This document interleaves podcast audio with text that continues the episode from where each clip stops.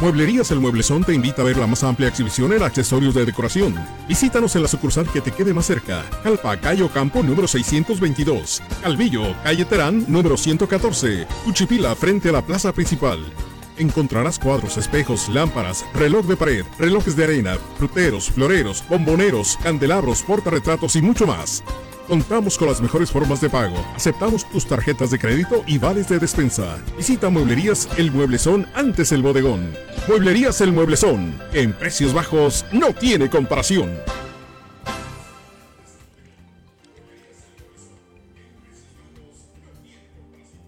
Muy bien, el reloj marca en este momento las 7 de la tarde noche con 17 minutos tiempo centro de la República Mexicana. Como siempre es un verdadero gusto, que digo gusto, un placer el podernos encontrar eh, con usted, recordarle que esta es una producción de Pulso del Sur para la zona de los cañones, para los estados de Aguascalientes, de Zacatecas y por supuesto para todo el mundo a través de nuestras redes eh, sociales, ¿no?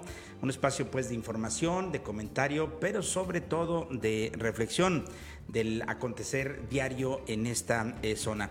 Acompáñenos, por favor, estamos en vivo, usted puede escucharnos en la mañana, en la tarde, en la noche, gracias a la repetición pues eh, simultánea y exacta pues que se da en el momento que usted decida eh, interactuar con nosotros a través de este informativo. Le comento también que puede usted encontrarnos directamente en pulsosur.com, puede buscarnos en todas las redes sociales, Facebook, Instagram, eh, eh, hasta podcast en Spotify, también puede en, esta otra red de TikTok, hasta, también, hasta ahí estamos pues para que nos pueda este, dar. Eh, como cada oportunidad está el equipo completo para poder conversar con usted y llevarle, bueno, pues los acontecimientos más relevantes. Me acompaña en la parte técnica el ingeniero Rodrigo Rivera eh, Romero, quien está ya eh, en la producción técnica de este programa. A mi derecha, como siempre, Juan Carlos Roque, quien saludo sobre todo en esta tarde que quebra la semana. Juan Carlos, ¿cómo te va en este miércoles ya 15 de junio? Buen día. Buen día, licenciado. Pues gracias a Dios que estamos de nuevo juntos aquí en el noticiero. Buenas tardes, José Juan. Y pues bueno, estamos listos para llevarle las noticias a usted. Así es, y bueno, está eh, con nosotros también el joven abogado y periodista José Juan Llamas Rentería, quien acompaña también hoy la mesa de la información. Así es, licenciado, muy buenas tardes. Buenas tardes a usted que se está uniendo y nos está sintonizando y escuchando y viendo a través de las distintas plataformas. Muchísimas gracias. Licenciado, parecía que iba a llover el día de hoy toda la tarde y pues hasta el momento una lluvia. No, pero está marcada, ¿no? Yo creo que sí va a llover. Eh, ojalá. Y, si no, el, problema es que está manifestando solamente en algunos puntos, ¿no? Luego de repente llueve en San Antonio y en el Carmen no, y así, pero de que las lluvias están y llegarán, bueno, pues es una realidad. Usted y yo nos conocemos desde la voz. El licenciado José Juan Llamas Salivar. Hoy tendremos un programa interesante, van a homenajear eh, a Pepe Aguilar eh, en la tierra de sus padres, está haciendo muchas cosas muy bonitas eh, Pepe, y esto hay que sin duda alguna aplaudirlo. Arrancará el mercado nuevo en Jalpa ya, en unos eh, días tendremos eh, la información, no tendrá estacionamiento. El puente del Realito será rehabilitado, no dijéramos al 100, pero se busca que recobre el señorío turístico y la tradición y que la gente lo pueda usar con más gusto. Tendremos la información para compartirla con usted. Oiga, la gente quiere irse de vacaciones, pero ¿sabe qué?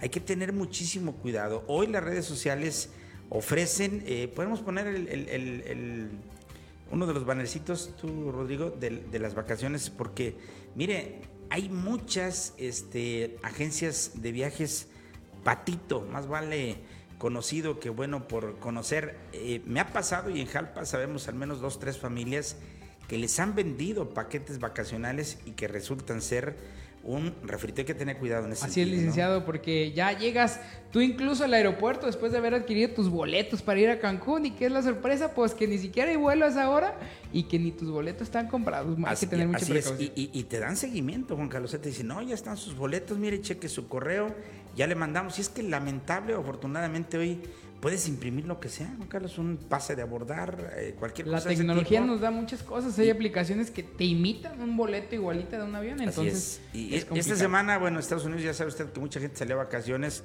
y nosotros no tardamos en entrar en esa dinámica. Todos queremos irnos de vacaciones, pero tenemos que tener cuidado porque los fraudes están a la orden del el día para que esté al pendiente. Continúa llegando el COVID-19 a la zona. Efectivamente, en el cañón de Juchipila hay COVID, todavía no se ha ido ni se irá.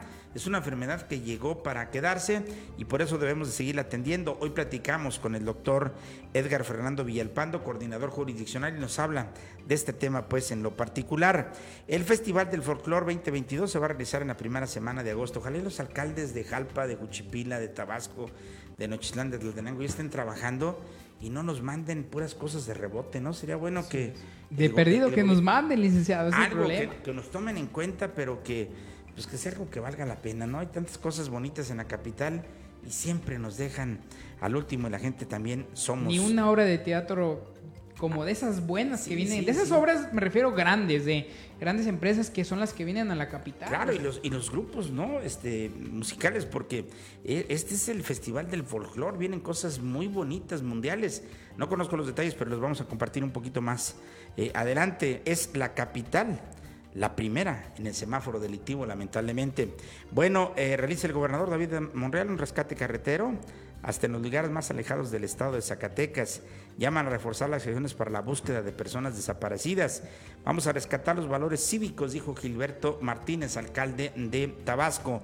Más de 130 millones de pesos invertidos en puentes peatonales en Aguascalientes. Y bueno, no solamente en peatonales, sino también vehiculares, ¿no? La verdad es que es un referente Oye, hasta eh, elevador tienen los, eh, los puentes, licenciados. Hay 130 puentes peatonales, fíjate, pero lo interesante es que los usa la propia sociedad. Por supuesto, esta y más información hoy aquí en Pulso Noticias.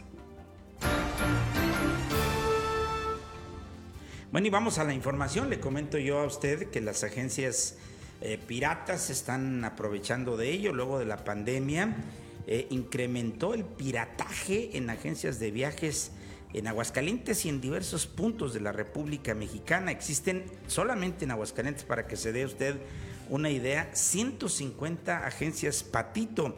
Esto lo informó Omar Garay, presidente de la Asociación Independiente de Agencias de Viajes. Y es que, le digo, este es un ejercicio que lo da eh, a conocer el día de hoy el periódico El Heraldo de Aguascalientes. Y bueno, a decir del especialista, Últimamente han proliferado las agencias de viajes piratas que cobran por adelantado o piden anticipos a sus clientes quienes al momento de llegar al, hotel se encuentran con que la agencia jamás reservó nada. Así es, por lo anterior el representante de las agencias de viaje pidió a la ciudadanía vigilar con lupa las diferentes opciones y verificar que estén legalmente establecidas, pues eso hace que se les ofrezca un poco más de seguridad. Según Omar Garay, en la entidad existen 289 agencias de viaje registradas, esto ante la Secretaría de Turismo. Sin embargo, también hay cerca de 150 que no están reguladas y no cuentan con ningún tipo de respaldo. Así es, es por ello que la Asociación Independiente de Agencias de Viajes invita a los viajeros a que siempre que vayan a contratar una agencia se cercioren que estén afiliados a alguna de las tres asociaciones de agencias de viajes existentes en el estado. Esto hablando de Aguascalientes y que cuenten con el registro nacional y estatal de turismo. Este es un detalle pues importante, le digo, hay muchas agencias de viajes eh, patito y tenemos que tener eh, cuidado. Todo mundo queremos salir, todo mundo queremos irnos de vacaciones. Yo veía, Juan Carlos, por ejemplo, como un conocido hotel en el sur de, en el Caribe mexicano, pues, que es eh, la novedad ahorita y que regularmente una noche te cuesta entre 8 y 10 mil pesos por persona si son dos noches, son 20 mil. Ahí te ofrecen hasta cuatro días y tres noches por 10 mil pesos. No puede ser eso eh, una realidad, pero bueno, se ve tan bonito en, eh, cuando tú le das el clic y te aparece el sitio y dices, no, sí es, ¿verdad? Pero, meses sin intereses. meses sin intereses. Entonces, hay, que tener mucho, ¿no? Por eso hay varias compañías que se dedican a este tipo de cosas. Expedia, por ejemplo, me, llama la atención, despegar.com, eh, Price Travel, por citarle pues a usted, este, Hopper, eh, algunas, ¿no?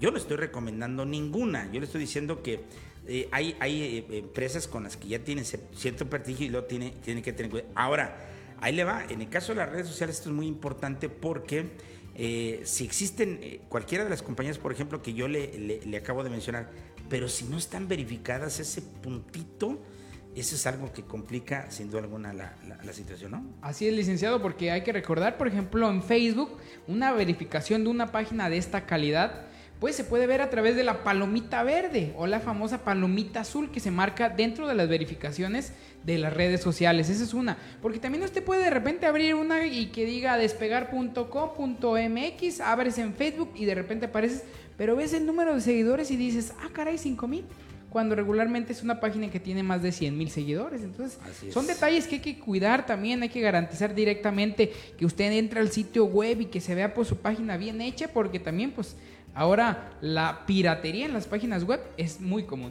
Así es, bueno, pues ahí está la recomendación para que lo, lo, tome en cuenta. Todos queremos irnos de vacaciones, pero aguas porque le pueden meter eh, un gol a usted. Pero bueno, vamos en más eh, información y déjame decirle que hoy el Sol de Zacatecas ha publicado que el eh, charro zacatecano, bueno, el hijo del charro zacatecano, que es Pepe Aguilar, de alguna manera está pues brindando un homenaje, ¿no?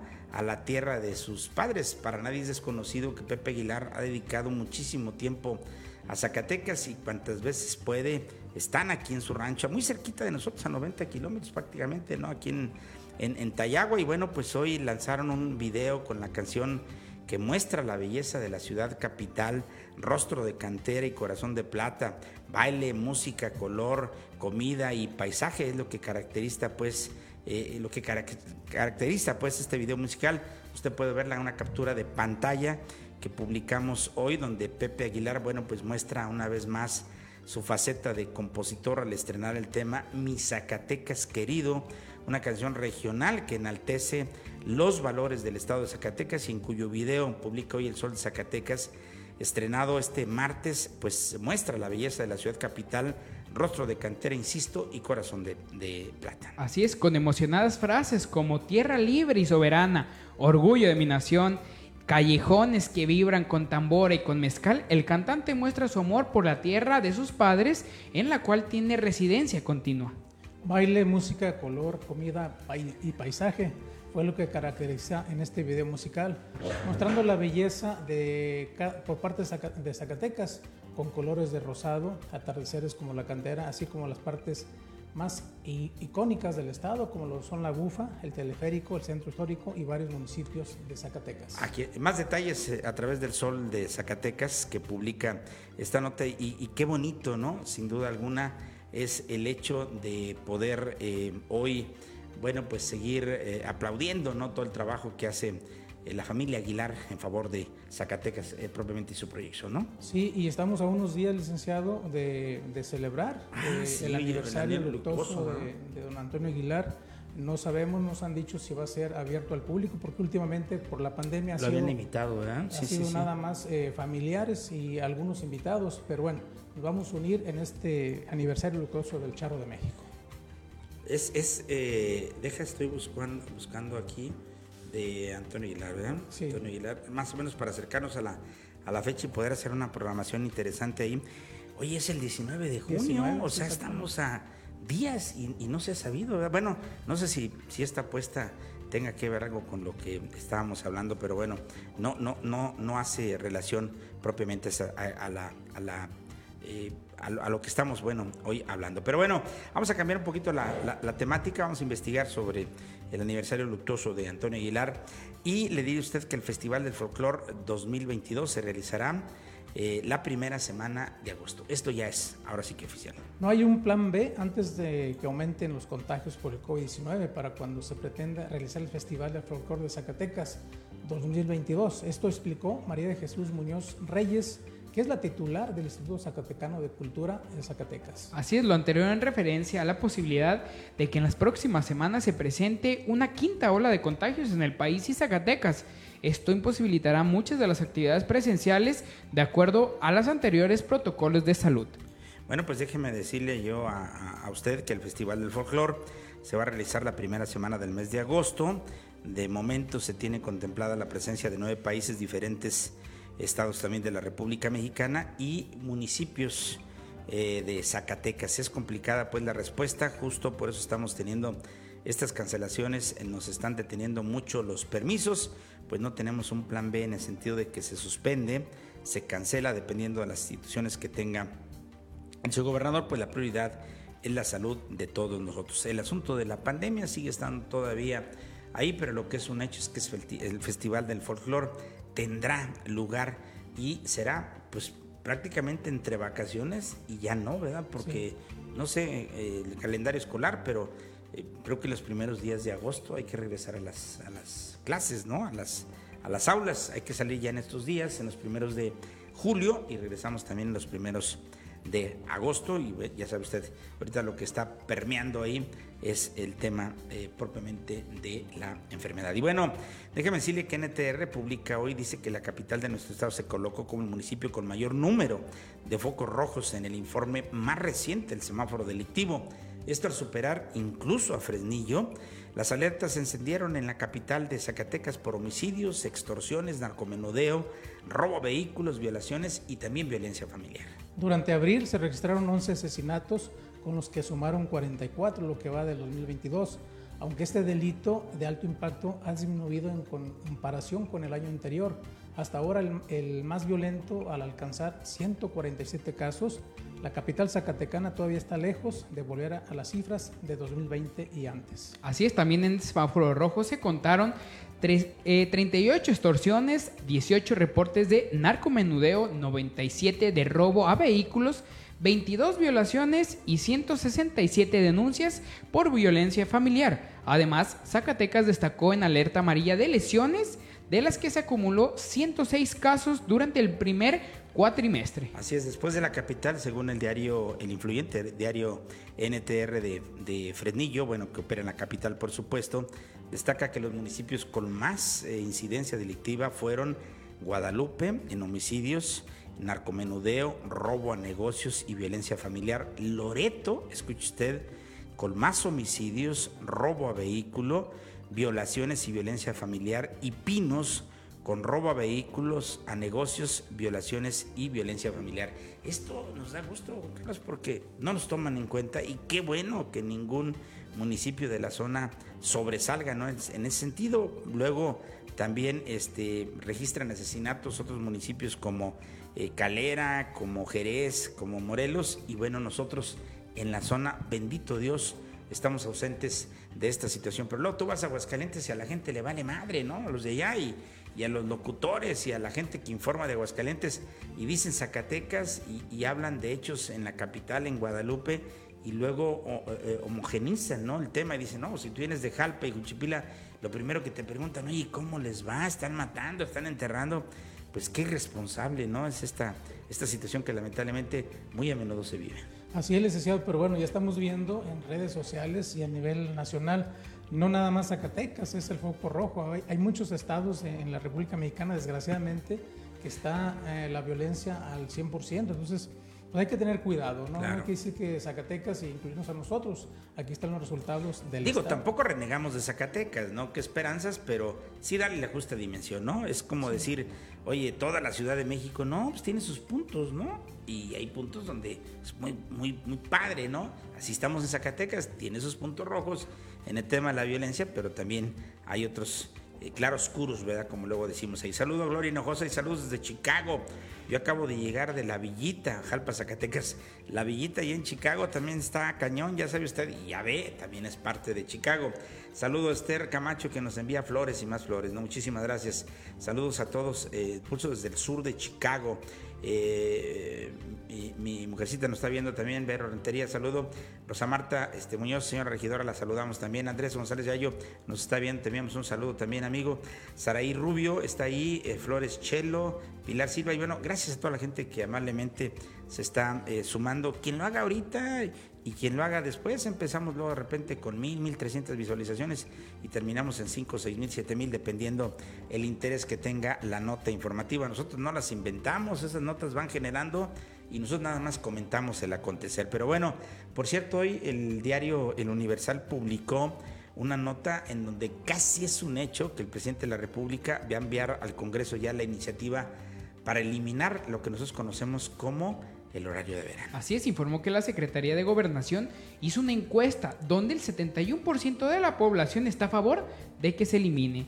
Pese al amargo de la, de la monetaria constitución de los legisladores moratoria, de moratoria. de los legisladores de Va por México, el presidente Andrés Manuel López Obrador informó que la próxima semana enviará al Congreso su iniciativa para eliminar el horario de verano, pues reveló que la Secretaría de Gobernación, la CEGOP, hizo una encuesta donde el 71% de la población está a favor de que se elimine. En conferencia de prensa matutina, el jefe del Ejecutivo eh, señaló que esas encuestas fue hecha de manera telefónica la semana pasada y dijo, yo sí voy a seguir enviando iniciativas al Congreso, pero tengo que cumplir. Por ejemplo, voy a enviar la iniciativa para que ya no haya cambio de horario eh, ya en la próxima semana. ¿A cuál cámara lo hará? Se le preguntó, ¿verdad? Dice, cualquiera de las cámaras, pero la voy a enviar, dijo el presidente. Luego de repente ya ve que tiene sus eh, arranques, ¿no? Pero tengo yo los estudios y tengo una encuesta. Él dice, y ya sabe que este gobierno federal juega mucho en este tema y le preguntamos a la gente la semana pasada y el 71% a favor de que se cambie, o mejor dicho, que se quite. Oye, pero si los países desarrollados tienen este tipo de, eh, horarios, ¿no? es algo importante. Además, hemos visto el beneficio, los que nos levantamos temprano o tarde lo vemos, pero pues son ideas, ¿no? Del presidente y bueno, el presidente tiene todo, toda la facultad porque para eso se la dimos a través de una votación. Vamos a ver qué es lo que resulta, pero todo parece indicar que está por desaparecer. No será de la noche a la mañana, pero pueden aplicar un fast track, ¿verdad? En el, tema y una vía rápida y, probablemente en octubre, que empieza, si no me equivoco, regresa o, cambia el horario, pues pudiera no darse si esto verdaderamente le mete en velocidad en eh, la Cámara, de, eh, bueno, el Congreso de la Unión, por decirlo de alguna manera. Oiga, realiza el gobernador David Monreal un rescate carretero hasta en los lugares más alejados eh, del Estado. sobresale pues ese tipo de cosas. El mandatario estatal inauguró la reconstrucción de la carretera que conduce de Jiménez del Teúl a la comunidad de Totonilco con una inversión de más, una inversión de más de 12 millones de pesos se rehabilitaron 6 kilómetros de superficie asfáltica y se beneficiaron a casi 2.000 habitantes. Durante todo el sexenio, en los 58 municipios del estado, se realizará la construcción, reconstrucción, reparación y mantenimiento de las vialidades.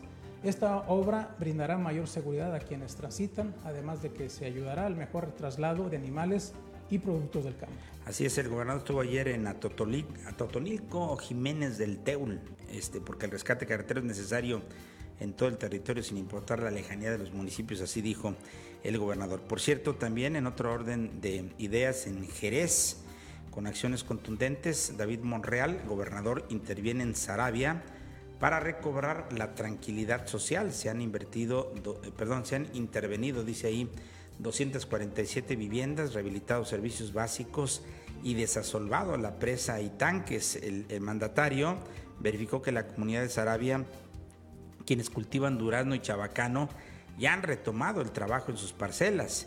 El apoyo para que los lugareños retomen su vida cotidiana va a continuar dijo él por parte del gobierno de Zacatecas. Pero hay más información interesante. Así es, también examina el COSI de Cluzmin, construcción de infraestructura en Quantum para especializar talento zacatecano, a fin de cumplir el propósito del gobernador David Monreal Ávila de capacitar y generar empleos para la juventud el, Consejo Zacatecano de Ciencia, Tecnología e Innovación, COSID, y el Clúster Minero de Zacatecas, CLUSMIN, examinan la construcción de un centro de especialización en el talento humano.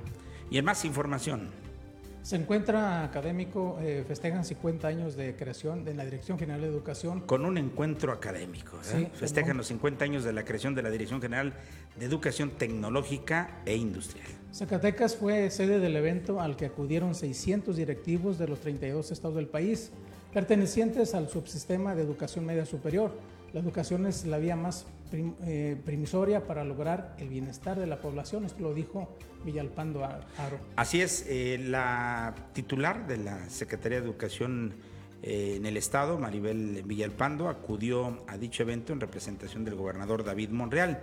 Ahí inauguró los trabajos de la reunión nacional de la Dirección General de Educación Tecnológica e Industrial, la de GETI, en este 2022. Por supuesto, esto en el marco de los festejos por sus 50 años de contribuir al desarrollo eh, nacional. Luego de agradecer a los eh, presentes por elegir a la ciudad de Zacatecas como sede, Villalpando Aro manifestó que el mandatario estatal está convencido de que la educación es la vía más eh, promisoria para lograr el bienestar de la población y en esa medida refrendó pues su voluntad y compromiso con las causas de la educación.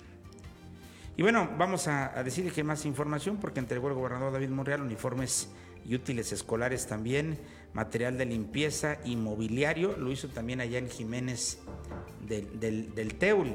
Y, bueno, le comento que lo, le hizo saber a los estudiantes y a las madres y padres de familia que en atención a la necesidad de que se vive en aquella demarcación, también les va a hacer llegar mochilas. Inauguró los módulos sanitarios de la escuela primaria Ignacio Zaragoza. El gobernador pues visitó la escuela primaria Ignacio Zaragoza, que se localiza en esa cabecera, donde entregó 272 uniformes, útiles escolares, material de limpieza y mobiliario para beneficiar a las y los alumnos de ese plantel. Saludo a Regia Guayo, dice, nos envía saludos desde Santa Mónica, en California.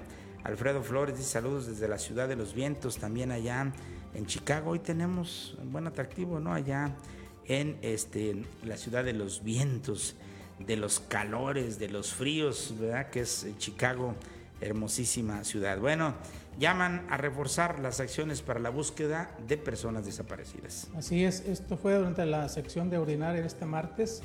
De, 14 eh, de junio, integrantes de la Junta de Coordinación Política de la 64 legislatura dieron a conocer ante el Pleno la iniciativa por la que se expide una nueva convocatoria para que en un proceso ciudadano y transparente se inicia la consulta pública para llevar a cabo la designación del titular del organismo del órgano interno de control del poder legislativo. Así es, considerarse como un asunto de urgente y obvia resolución, el punto de acuerdo que contiene la convocatoria fue aprobado por 27 votos eh, a favor. La recepción de documentación de los aspirantes será el martes, bueno, ya fue el martes 14, del, del, del martes 14 al lunes 20 de junio, perdón, del 2022 en la oficialidad de partes de la legislatura del Estado. Y bueno, en más eh, información, déjeme decirle eh, a usted en otro sentido que continúa llegando el COVID eh, a la jurisdicción sanitaria, es decir, a la zona del cañón de Juchipila. para eso platicamos con el coordinador jurisdiccional. Antes dijo que los casos de COVID son esporádicos, pero aún, dijo él, el COVID en la zona se está presentando. Vamos a compartir esta entrevista que le hiciera eh, Pulso del Sur al doctor Edgar Fernando Villalpando. Miren, hasta la información que nos han manejado a, día a día a través del, este Departamento de Salud Pública con, con epidemiología, no se ha manejado como tal una quinta ola al día de hoy todavía. Han sido casos esporádicos, ¿sí? Que en nuestra jurisdicción sí hemos tenido ¿sí? alrededor de tres contagios más, dos en el municipio de Nochistlán y uno en el municipio de Juchipila. Estos reportados la semana pasada.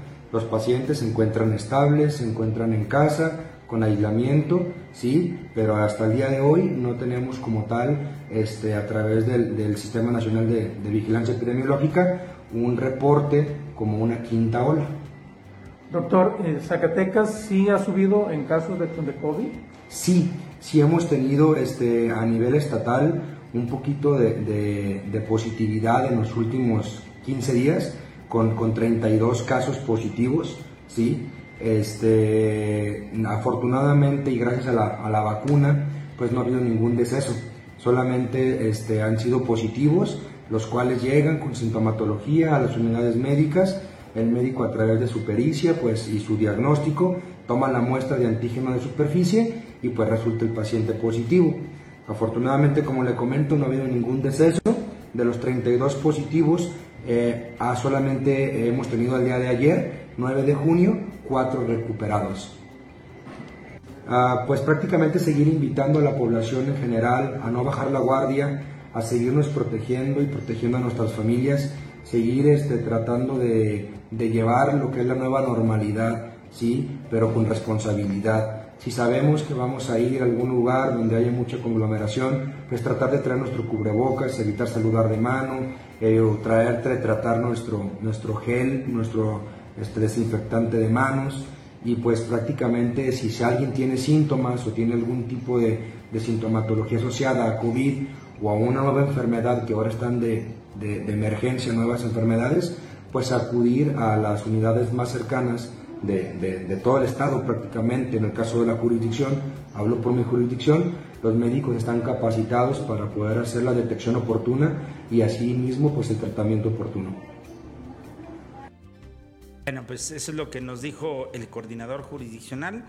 Eh, Nochistlán sigue Tlaltenango, siguen reportando casos. Jalpa sigue reportando Jalpa, perdón, casos de, de, de COVID. Juchipila sigue siendo este, eh, lo propio, todos son, como decía el doctor, casos controlados, ¿no? Es una situación que se, que se encuentra eh, ahí eh, vigente, pues, pero que tiene que haber la respectiva vigilancia. No tiremos la, la, toalla, hay que seguirnos este, cuidando. El uso de gel ayuda muchísimo.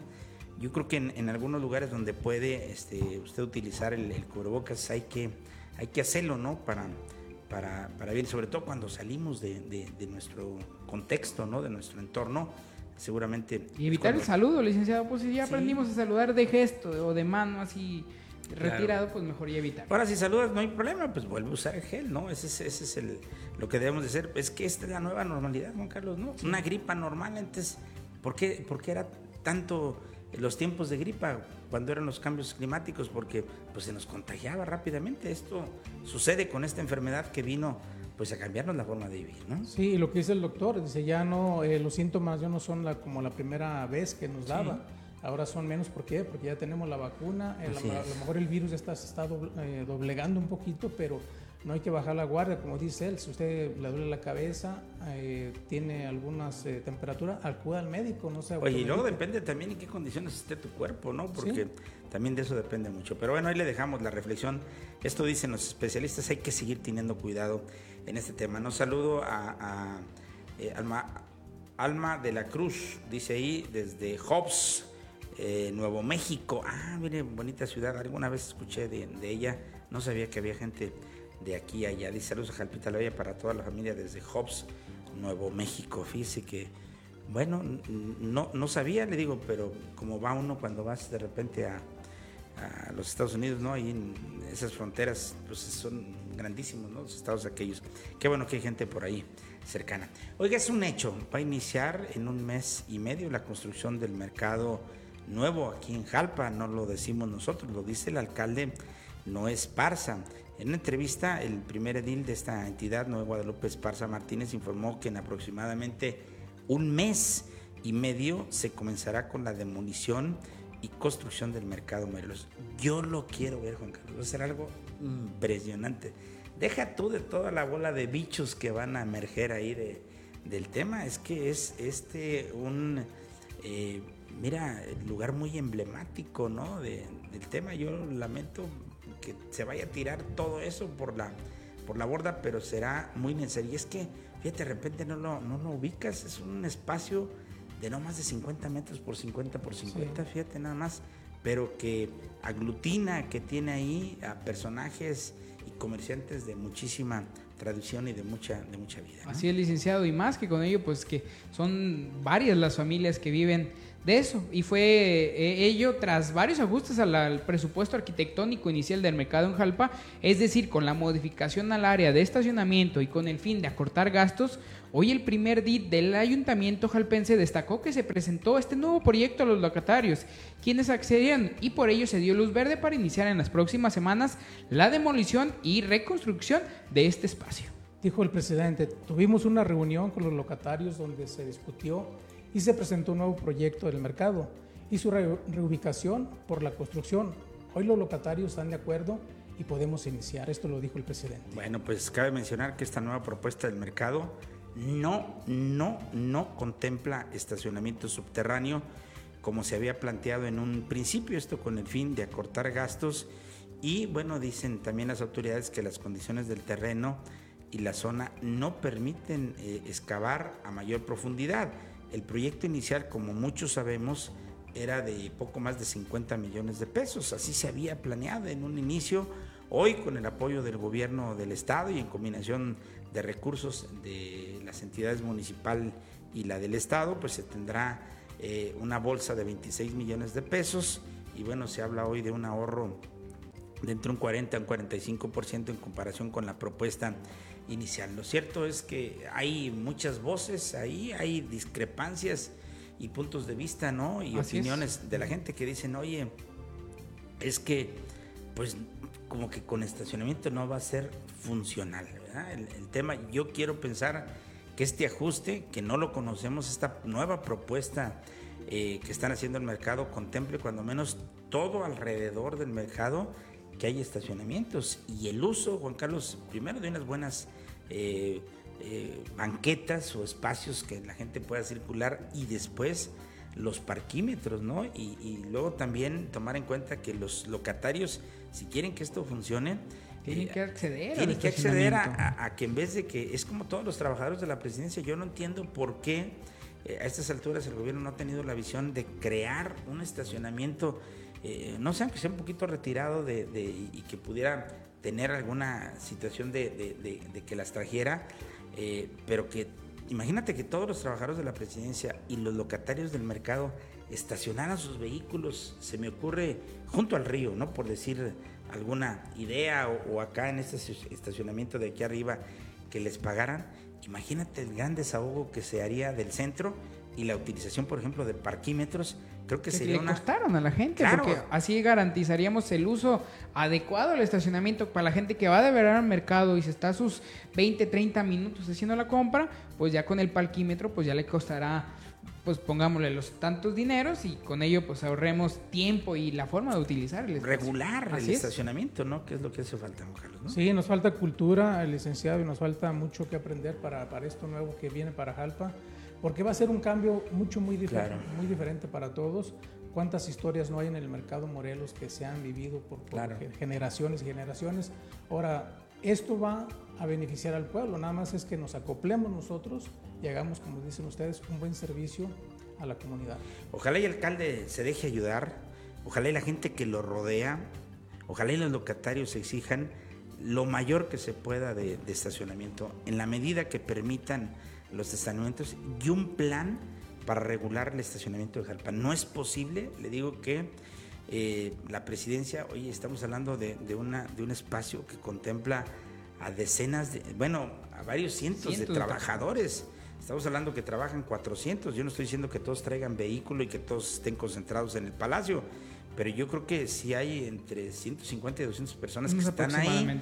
Entonces, ¿cuántos vehículos mueven? ¿50 te, gusta que muevan? Yo creo que sí. más, licenciado. ¿eh? A lo mejor más. Imagínate, invaden todo el centro. Si esto le sumas los 30 locatarios del mercado que también traen sus vehículos, estamos hablando de 80 vehículos que si tú los reubicaras en un lado, por ejemplo, eso que planteaba el gobernador de hacer eh, abajo rumbo al, al campo de softball, bajando la Casa de la Cultura, un espacio gratuito con un carrito Volkswagen o con unas motonetitas, una... De esos carros de golf, licenciado. algo que pudiera, por ejemplo, las secretarias que llegaran, dejaran su vehículo y hubiera un vehículo que los... Que las transportara. transportara. Yo no sé, buscar alguna, alguna manera, ¿no? De, poder solucionar esta situación. Creo que reactivaríamos el, primer cuadro de la ciudad y, la utilización de, de parquímetros tiene que ser una, una constante porque no es posible que alguien que tiene un trabajo de ocho horas llegue y deje el vehículo e impide la movilización comercial del centro. Pero bueno, vamos a ver qué resulta. Ojalá y, este mercado contemple ese proyecto de estacionamiento, porque si no, yo creo que de, de, nada o de muy poco va a servir contar con un espacio nuevo, ¿no? Sí, así es. Y es que en el centro de aquí de la ciudad, eh, José Juan, hemos visto que ya muchos eh, ya es un problema encontrar estacionamiento. Ahorita yo batallé para encontrar y tuve que dejar mi vehículo acá arriba, a un lado de la escuela Murguía. Sí, hay muchos, eh, muchas viviendas que ya abrieron su, cochera y con justa razón. Entonces ya ese, ese, espacio licenciado de entrar a una cochera... Limitas. Limita que ya no, ya, ya no hay lugar para estacionarse en el centro. Eso y le sumas los eh, parbicomerciantes o los comerciantes que también llegan y se estacionan cada ocho días. Y, y yo no digo que los quiten, yo no estoy en contra de esa gente, no pero se tiene que regular todo ese tipo de cosas, ¿no? Dice Lupita, Lupisha, dice María, dice, le llaman cultura pagar por estacionarse. Bueno, eh, saludamos a Gabriela Romo que también nos está viendo este, aquí. Eh, Grisel Joaquín Medina también, le saludamos, eh, el médico José Luis Carón también nos está viendo ahí y Alma ah, de la Cruz, es el saludo que ya habíamos recogido. Y bueno, hay otro tema que también me parece muy interesante y es otra charla que tenemos con la licenciada Georgina, Georgina eh, Aguayo, ella es la titular de Desarrollo Económico del Gobierno Municipal aquí en Jalpa, y es que el puente colgante, le digo yo a usted, del relito, podría ser el, eh, la reactivación pues de ese proyecto turístico regional que ya lo es, pero que no se le ha enfocado, ¿no? Fíjate, es increíble, Juan Carlos, cuando tú vienes a Jalpa y traes un visitante de afuera, ¿a dónde lo llevas? Dices tú, bueno, al santuario. ¿A dónde más? Bueno, a los taquitos. Bueno, a la iglesia. ¿A dónde más? Al puente colgante. Al puente colgante, que ahorita está. Ve, ve usted las condiciones, no es, no es eh, que le estemos poniendo ni quitando, ¿no? Pero la, la realidad es que es una cosa complicada. Así es, licenciado. Fue en entrevista con la directora de Desarrollo Económico del Gobierno Municipal, la licenciada Georgina Elizabeth Aguayo, quien destacó que se está buscando un, un, nuevo proyecto turístico que puede ser parte de un detonante turístico en la zona del cañón de Juchipila. Dijo ella, estamos en pláticas con el gobierno del estado para iniciar algún proyecto local turístico en la zona del Tralito y del Santuario, detonando todo un pabellón regional de turismo en los municipios del sur, destacó la joven directora del departamento del ayuntamiento. Fíjate, yo tuve alguna vez la idea y lo platiqué con el alcalde, ¿no? De poder mover nuestra cruz del milenio y colocarla, Juan Carlos, en el Cerrito de la Cruz aquí en, en Jalpa.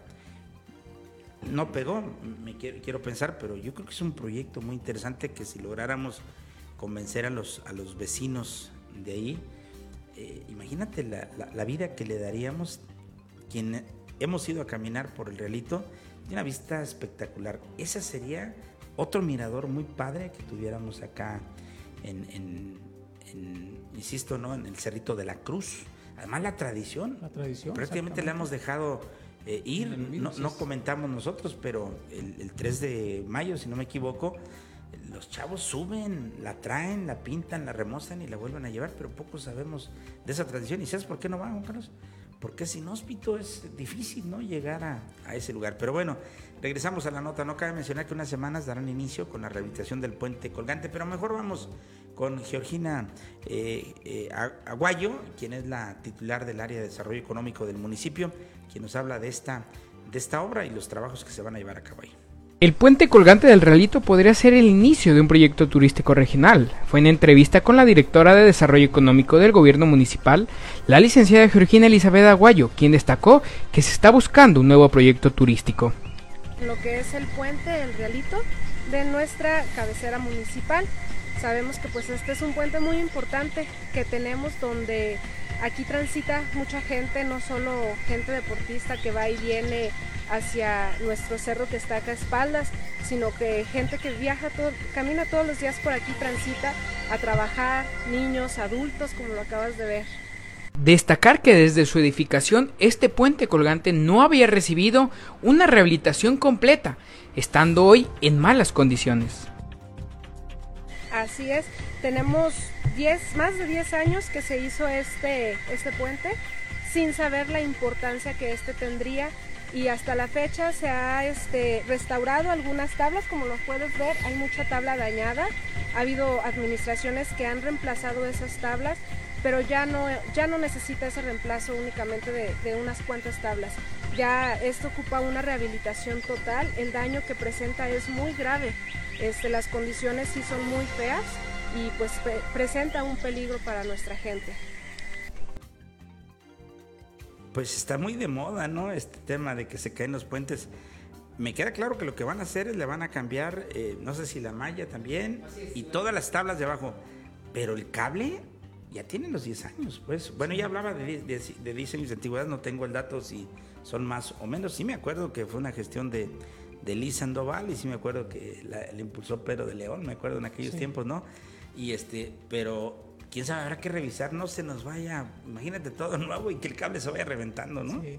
No creo, bueno, este proyecto eh, será de un costo de 270 mil pesos, proyecto que dará inicio en una nueva etapa para el Realito y toda esta zona que conecta con la cabecera municipal y va a beneficiar a los vecinos, licenciado, y los usuarios de este puente que van muchos por las tardes o las mañanas. Así es, vamos a estar muy atentos pues de esta información. Así luce lamentablemente el puente, todavía tarda unos días en iniciarse más los días que llevará eh, la rehabilitación. Eh, ese es el tema de la planeación. Fíjate, nos va a alcanzar el temporal, Juan Carlos. Sí. No sé si alcancemos, digo yo, el gobierno a cambiar eh, las tablas porque prácticamente las lluvias están aquí. Si ellos hablan de iniciar en unos días, estamos hablando de julio, en plena, en plena temporada, temporada de lluvias. que va a ser algo preocupante porque ese río crece, Juan Carlos, en ciertos eh, días y no va a permitir el acceso de otra manera. Entonces, le tienen que meter cabeza a ese tema. Por cierto, ¿no? Solamente hoy ando como muy este, inspirado, ¿no? El asunto, pero ahí les dejo la reflexión. Fue también la licenciada Llena quien nos informó que esperan que esta semana que viene es cuando inicien ya este proyecto. Entonces, esperemos y pues sea una realidad. Pero lo que sí es que el temporal, pues ahí viene ahora sí a todo lo que da y hay que tener mucho cuidado. Es uno de los puentes más largos peatonales que existen en... Y fíjate la organización que tenemos, Juan Carlos, que la gente ponga esos... ¿Por qué no nos cooperamos por unas tablas, fíjate? Pero bueno, pues es lo que... Fíjate, hasta sería buena idea como lo que hicieron en el camino al santuario, que la gente pagaba su, su escalón y le ponían su nombre. Aquí también podemos poner hasta una tablita que pues, cueste 400 pesos, pero algo, ¿no? Así es. En eso, pero mire, pues es lo que es lo para lo que alcanza la gente, ¿no? De alguna manera. Dice Alfredo Reyes, felicidades. Buenos proyectos por realizar, el mercado y puente eh, colgantes aquí en Jalpa. Saludos a Jesús Mojarro también. Oiga, por cierto, en Tabasco, el alcalde Gilberto Martínez encabezó la ceremonia de honor a la bandera en la explanada municipal, esto con la finalidad de rescatar los valores cívicos que han ido perdiendo con el paso del tiempo. Se hizo el tradicional recorrido de la escolta, se, entonaron el, se entonó el himno nacional de México, así como la marcha de Zacatecas y se dio cuenta de las efemérides más relevantes de junio. Así es, durante su discurso, Gil Martínez resaltó la importancia de este evento, el cual pretende que sea un hábito y pues se llevará a cabo una vez al mes. Así es, eh, esto para recordarnos pues como servidores públicos dijo de dónde venimos y hacia dónde vamos, también recordar que nos debemos a Tabasco, precisó el Acadí, buen evento, ¿no? se pide mucho tiempo, pero pues es un lunes, ¿no? Para que despierten. Ahí yo me fijo en las grandes empresas cuando sacan un poquito al patio, por ejemplo, ahí en Anisán, alguna vez me tocó llevar a los chavos en un viaje de observación y prácticas y recuerdo cómo los sacaban, ¿verdad? Y los ponían a, hacer, ejercicios, Yo le dije, oiga, ¿y esto como para qué lo hace, verdad? Yo soy abogado, pues. Dices, imagínate que alguien se echó unas cerbatanas ayer y se le pasaron, dijo aquí. Nos damos aquí, cuenta. Aquí nos damos cuenta en este asunto. Pero bueno, oiga, por cierto, algo que queremos comentar con ustedes que en Aguascalientes, fíjese, predominan, eh, bueno, se han invertido más de 130 millones de pesos en puentes peatonales ahí en Aguascalientes. El gobernador señaló que al término de su administración se habrían construido 12 puentes peatonales con una inversión superior a los 100 perdón, yo dije 130 eh, puentes, no, eh, se han invertido 130 millones de pesos. Recorrer el puente peatonal con elevador ubicado en la avenida Gómez Morín a la altura del Centenario, eh, Hospital Miguel Hidalgo, el gobernador de Aguascalientes, Martín Orozco, reiteró que el final de su administración se habrá destinado más de 130 millones de pesos para alcanzar una movilidad incluyente y con accesibilidad universal. Así es, el mandatario observó que tras la conclusión de su administración se habrán construido un total de 12 puentes peatonales, la mayoría de ellos con elevadores, lo cual beneficia a adultos mayores, personas con discapacidad, mujeres embarazadas y a quienes por condición médica no tienen la facilidad de subir escaleras o rampas. Oye, y elevadores de de veras, no eh, polipastos o de eh, cadenitas, sí, no, no, no, elevadores como Dios manda. Ahí veíamos, Rodrigo, un eh, puente que, que al fondo no, es muy buena la fotografía, pero ahí se puede, eh, se puede observar, fíjese cómo. Eso está, lo hemos visto, no hay uno, son varios los que están allá con elevador. Oye, pues así la gente, claro que los va, que los va a usar, ¿no? Esa es la cultura y de repente tenemos que aprenderle propiamente a los vecinos, ¿verdad? Dice Pedro Chávez, eh, gusto saludarlos, licenciados desde Guadalajara, Jalisco. Gracias por compartir esa información valiosa. Un abrazo, te saludo, te amigo. Me lo encontré el otro día y estaba yo dando vueltas y quién es y quién es, hasta que me dijo Pedro Chávez, álgame Dios. Dije, pues sí, amigo, ¿no? Pero bueno, es que sucede o suele suceder, ¿verdad? Como luego le decimos a, a usted. Bueno, hasta aquí la información más relevante. ¿Qué más? Jóvenes y jóvenes. Bueno, pues yo lo, que tengo, licenciado, que ya la, tormenta Blas eh, está en categoría 1, eh, está metiendo humedad a, lo que es el Pacífico, allá por las costas de Michoacán, de Jalisco, eh, y Guerrero es donde está afectando, así es que hay que estar al pendiente por si nos llega algún remanente de, esta, de este huracán, ya que categoría 1. Así es, las correas de toros y peleas de gallos no son patrimonio cultural, dice la Corte. Las corridas de toros y las peleas de gallos no pueden ser declaradas patrimonio cultural debido a que violan los derechos a un medio ambiente sano, resolvió la Suprema, la Sala Segunda de la Suprema Corte de Justicia de la Nación. Publica hoy el diario Excelsior. Por su parte, el influyente diario El Universal destaca hoy, dice, polémicos fichajes, en la historia del América, ¿no? Y bueno, también da cuenta el Universal de la eh, ahora sí que la declaratoria que hiciera la Suprema Corte, donde las corridas de toros y las peleas no pueden ser patrimonio cultural eh, inmaterial dentro de las cosas importantes. Así es, licenciado. Y también déjeme decirle que está muriendo el aguatete, el nuevo árbol que plantaron en la glorieta de Ciudad de México, pues ahora está viviendo unas horas críticas para esta adaptación. Es muy triste y lamentable esta situación, pero muchos expertos dicen pues que ese tipo de árbol no va en esta zona, no va en este clima. Un árbol que se plantó verdoso, gigantesco, pues ahora está sufriendo. Ahuehuete. Ahuehuete. que está, es, muy, lo comentamos, ¿no? El otro día también aquí en, no recuerdo si el miércoles, ah, pues hace ocho días creo que, por el tema de lo que están protegiendo y todo lo demás, ¿no? Señoras, señores, muchísimas gracias por acompañarnos, ¿no? Como siempre, a nombre de todo el equipo, Fernando, eh, eh, el ingeniero Rodrigo. Rodrigo Rivera Romero, estaba ya muy acostumbrado al, al FER, a quien, por cierto, le damos un agradecimiento desde acá, ¿no? Que ya no está en el equipo hoy de, Pulso del Sur porque está en búsqueda de mejores este, estadios. ¿no? Le, agradecemos por el ratito que eh, nos dedicó, por supuesto, acá con nosotros. Juan Carlos, también agradecido como siempre por el acompañamiento en la parte informativa. No, al contrario, licenciado, gracias por la invitación, por estar con la gente de Pulso Noticias y yo los invito a que siga cuidando y que pues pasen una excelente mitad de semana. Joven abogado. Así es, licenciado, muchísimas gracias, gracias don Juan y gracias a usted que nos está viendo y nos está escuchando a través de cualquiera de nuestras plataformas. Recuerde que nos puede encontrar en Instagram, nos puede encontrar en YouTube, en Spotify y también, como no, en TikTok, ahí donde tenemos otro material diferente.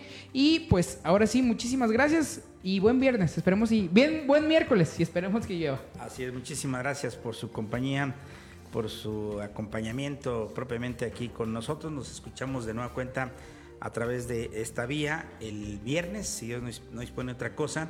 Y bueno, eh, eh, las 24 horas, ¿no? Atento de los acontecimientos más relevantes en la zona, ¿no? Le pido una disculpa.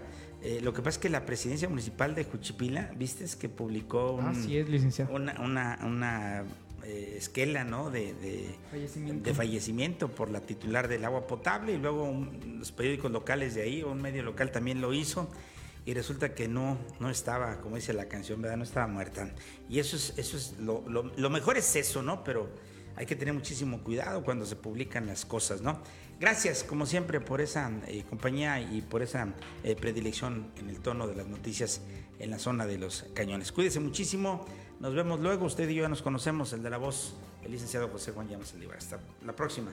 Cuídese mucho. Buen día.